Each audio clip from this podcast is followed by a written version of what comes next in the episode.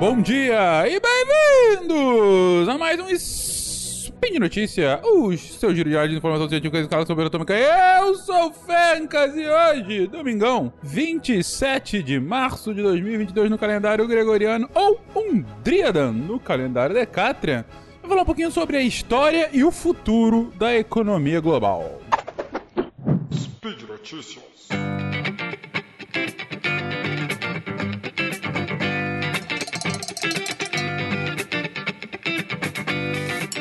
Então, gente, uh, eu vou começar aqui falando um pouquinho sobre padrão ouro, né? O que, que é isso, para que, que servia, como que a gente utilizou por muito tempo e, e o que, que a gente utiliza hoje como padrão, para no final refletir um pouquinho sobre como pode, deve ser o futuro da economia global, né? Então, o início é mais uma contextualização histórica e o final é mais elucubrações, né? Sobre o que, que nos espera agora pela frente ante a atual conjuntura internacional. É, eu começo pelo padrão ouro para que a gente possa entender como que a economia nacional dos países e a economia global era organizada até mais ou menos as guerras mundiais, né? Uh, desde o século XVIII, mais ou menos, quando começaram a ter as primeiras uh, teorias mais, mais firmes, né, de, de, de, de macroeconomia, uh, os países começaram a adotar o que a gente chama de padrão ouro. O que, que é isso? É basicamente falando que a moeda que aqueles países emitiam em cada um do seu território estava atrelada à quantidade de ouro que aquele país tinha, possuía no seu estoque. Ou seja, se eu emito uma cédula, aquela cédula ela tá lastreada, ela tá baseada em uma outra riqueza, uma riqueza que é, no caso, a quantidade de ouro.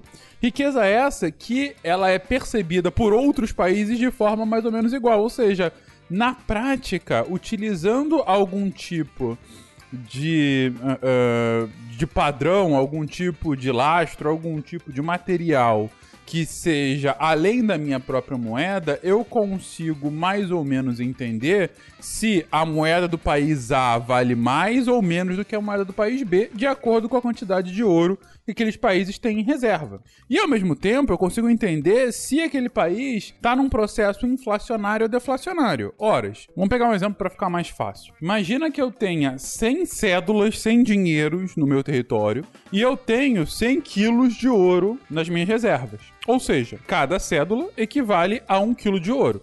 Agora, se eu unilateralmente pego e emito mais 900 cédulas, agora eu tenho mil cédulas, mais os mesmos 100 quilos de ouro. Antes, uma cédula equivalia a um quilo de ouro. Agora, 10 cédulas equivalem a um quilo de ouro. Ou seja, cada cédula equivale a um décimo daquele quilo. Equivale a 100 gramas de ouro. Logo, eu tenho uma inflação. O meu dinheiro, a cédula, está valendo muito menos. Está valendo 10 vezes menos do que valia antes. Eu tenho mais moedas circulando, mas cada uma daquela moeda vale menos. Para você entender inflação quando você tem esse padrão ouro, é muito mais simples, porque você está fazendo aí uma paridade muito clara e aí você consegue entender se seu dinheiro vale mais ou vale menos. E idem para deflação, seria o contrário, né? Eu tô com menos moeda circulando e cada eh, moeda, eh, cada cédula vai valer mais, mas enfim. Eu tô simplificando muito, muito aqui, o debate é muito mais complexo, mas é só para que vocês entendam o argumento. Bem, esse padrão, ele vigora então mais ou menos meados do século XVIII até as guerras mundiais. Então, por 200 anos, esse é o padrão uh, das sociedades avançadas, né? Uh, mais que vão se industrializar, avançado do ponto de vista industrializados, né? É, que vigora no mundo todo, principalmente, claro, na Europa, depois na, na, na, América do Norte e tal, e em alguns outros países, inclusive o Brasil em determinado momento. É, bem, com as guerras mundiais, esse padrão começa a ficar bastante. É, é, é começa a ser muito questionado. Porque as principais moedas que usam o padrão, elas começam a entrar num declínio muito forte e você tem a ascensão do dólar, né? Principalmente a partir da Primeira Guerra Mundial, os Estados Unidos crescem enormemente, viram uma potência global, o dólar começa a ser cada vez mais utilizado internacionalmente. E o, a pá de cal do padrão ouro é na Segunda Guerra Mundial, principalmente quando você tem uma desvalorização bem significativa uh, da libra esterlina, né, da, da moeda da, do Reino Unido, e a contínua ascensão do, do, do, do, dólar, né, como moeda forte internacional. E aí, uh, entre o final da Segunda Guerra Mundial e até meados dos anos 70, você tem uma evolução desse padrão, que é o chamado padrão dólar-ouro, né? Em que as moedas internacionais deixavam de ser atreladas somente à quantidade do metal, do ouro em si, e começavam a ser atreladas ao dólar, mas o dólar também estava atrelado ao ouro, ele tinha uma paridade, né, mais ou menos. E então por um tempo ficou nessa, ok, agora não é mais o quanto a minha moeda equivale com quanto de ouro eu tenho, mas sim do quanto de dólar que eu tenho em reserva e o dólar tá com paridade no ouro. E aí chega a década de 70, diversas crises econômicas, tem o choque do petróleo principalmente e tal. E a, o próprio padrão dólar-ouro começa a ser questionado. Até que os países internacionalmente definem, é, não, não tá dando mais certo, tá com várias dificuldades. Mais uma vez, não vou entrar aqui no mérito de cada uma das, das discussões de vantagens e desvantagens de se ter o ouro como padrão internacional. Mas o ponto é que a partir da década de 70 cai o, o padrão dólar-ouro e se instaura o que a gente tem até hoje, que é um padrão sem padrão. É um padrão baseado nas próprias moedas. Na prática, o que você tem hoje, é, para você saber se a sua moeda é forte ou fraca perante outras moedas, você compara com uma sei, você compara com uma cesta de moedas, né? Então você compara o quão forte a sua moeda é com dólar, uh, hoje em dia já com euro, com o iene do Japão, uh, com o yuan da China, uh, e vai comparando com, com essa cesta de moedas, e você vê que, na média, a minha moeda vale tanto comparada às outras, essa força. Então você não tem mais um objeto, né? O ouro como valor intrínseco. O ouro começa a ser uma mercadoria. E esse é o padrão que a gente utiliza até hoje, desde então da década de 70. Um outro ponto importante para se colocar é que, uh, mesmo que o dólar deixe de ser um padrão oficial, na ele continua sendo a moeda mais forte do sistema internacional. Desde as guerras mundiais, o dólar é a moeda preponderante, é a moeda que é utilizada como a principal referência, mesmo dentro desse padrão de moedas. Uh, e mais ainda, o dólar ela é, ele é utilizado como uma moeda, vamos colocar assim, uma moeda coringa para transações internacionais. Uh, digamos que o Brasil queira fazer um comércio com a China. A não ser que tenha algum tipo de tratado explícito falando que esse comércio pode ser feito entre o real e o yuan, o que vai ser feito, a prática internacional é eu transfiro do real pro dólar e do dólar pro yuan. Então o dólar acaba sendo essa moeda de transação, acaba sendo de fato uma, uma forma como entidades internacionais conseguem negociar umas com as outras, salvo, claro, nos casos em que você consiga ter uma transferência direta de uma moeda para outra sem precisar do dólar como meio do caminho. Tá? Mas por que, que eu estou falando disso? Porque o fato é que, nesse momento, uh, a gente tem uma, uma situação até 2022 que, concordando ou discordando de como o sistema internacional está sendo feito, uh, o dólar continua como moeda forte. O dólar continua como a principal moeda internacional, continua sendo esse elemento de troca, continua sendo utilizada como referência, continua o, o, o tesouro americano Uh, disse que uh, quando você quer fazer uma, uma, algum tipo de investimento, um investimento mais seguro que existe é você comprar um título da dívida dos Estados Unidos. O que, que, é isso? É você emprestar dinheiro para o governo americano. Por que, que esse é o mais seguro possível?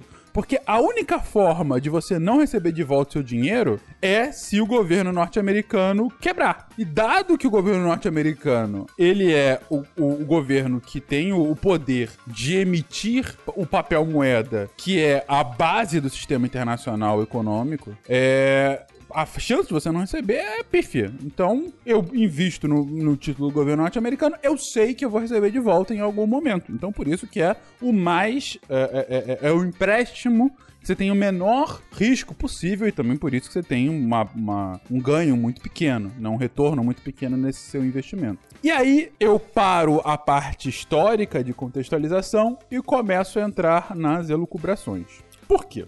Por que, que, inclusive, eu estou falando sobre isso no dia de hoje?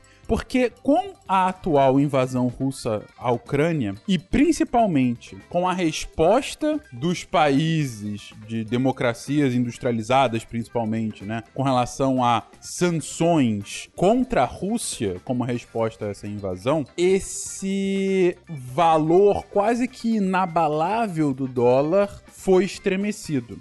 Não porque o governo americano está ficando mais fraco ou não vai conseguir arcar com as suas dívidas, não. A questão não é essa. A questão é que um dos motivos que o sistema internacional utilizava o dólar como esse, essa, essa, esse coringa, esse, esse meio de pagamento e esse lastro, é que o dólar poderia ser utilizado independente do uso político. Você podia ser uma democracia, você podia ser uma autocracia, você podia ser um governo mais à esquerda, mais à direita, não importa. Qualquer país poderia utilizar o dólar e poderia ter reservas em dólar, que aquele dinheiro valeria. Aquele dinheiro poderia ser utilizado, não seria sequestrado, não teria nenhum tipo de uso político, seria um uso meramente econômico. A gente pode aqui debater se isso era certo ou errado, mas esse era o fato. Era o fato.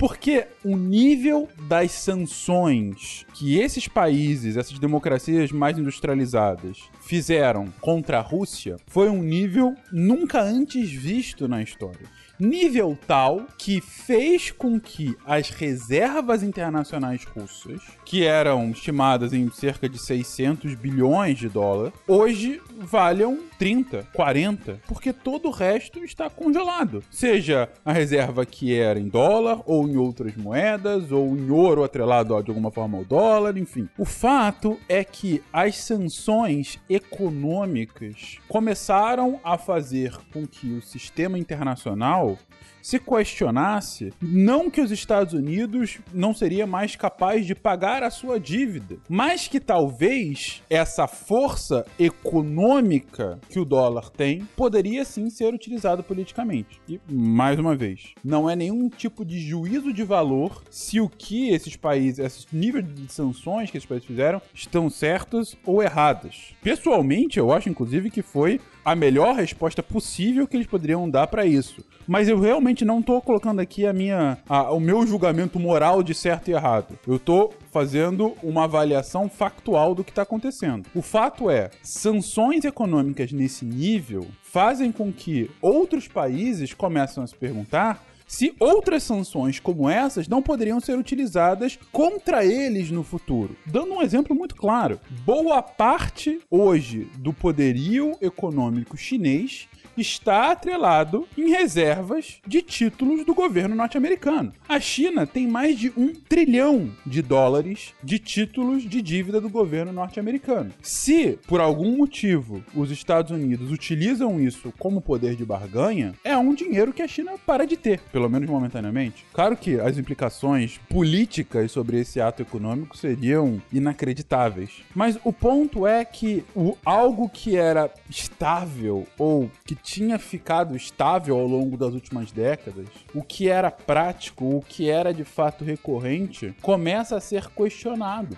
E qual é a consequência disso? A consequência é talvez que parte do mundo comece agora a vislumbrar novas formas de se fazer transações internacionais, ou seja, é possível que mais acordos bilaterais sejam feitos. A própria Rússia já anunciou que já está fazendo um acordo com o Qatar para fazer transações diretamente com rublos.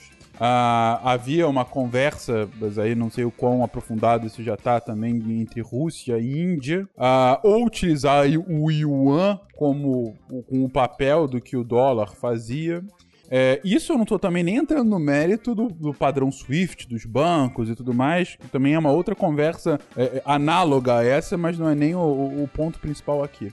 O ponto principal aqui é que o dólar como moeda forte e inconteste talvez tenha problemas bastante grandes nos próximos anos por conta desse medo dos atores econômicos das suas riquezas que antes pareciam é, é, é, óbvias numa compra de um título de governo dos Estados Unidos, título de dívida do governo dos Estados Unidos, esse, esses dólares agora talvez não tenham o mesmo valor, possam ter um valor menor, ou o risco associado possa ser maior por conta desse potencial risco do uso político disso que dessa forma, nesse nível, nunca havia sido utilizado politicamente. O que, que vai acontecer agora? Eu não faço a menor ideia. O que eu tô trazendo aqui para vocês é que essa foi a construção que a gente tem até 2022 e esse é o questionamento que a gente tem agora em 2022.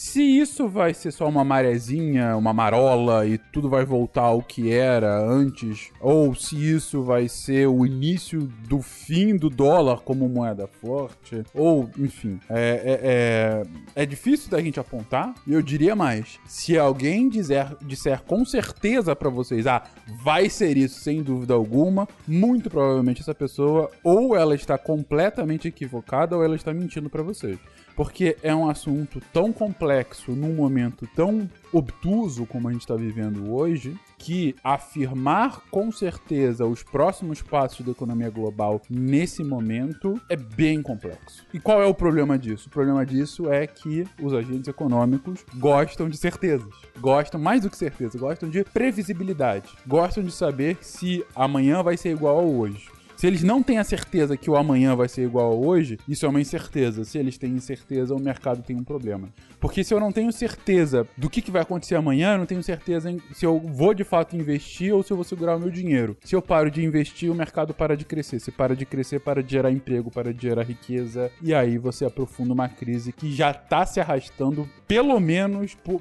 desde 2020, por conta das respostas à pandemia, uh, mas que pode ser vista até num uma lógica mais de décadas que a gente estaria aqui entrando no início de um, de um período de, da, das longas ondas, né? Isso, a gente volta a esse assunto em outros momentos, mas enfim, estaria entrando num período mais recessivo no momento. Mas enfim, já tô falando demais, já tá ficando muito grande, vocês já vão dormir daqui a pouco, então eu acabo por aqui, nesse mar de incerteza, só com uma certeza. Amanhã também tem Spin de Notícia e eu agradeço desde sempre a sua companhia se você gosta desse projeto, por favor, entre em contato via contato.sicast.com.br para mostrar o seu amor ou deixa aí seu comentário no post. E se você gosta realmente do projeto, considere apoiá-lo via PicPay, Patreon ou Padrim.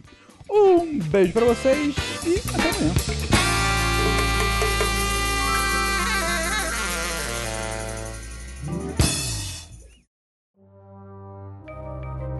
Este programa foi produzido por Mentes Deviantes. deviante.com.br.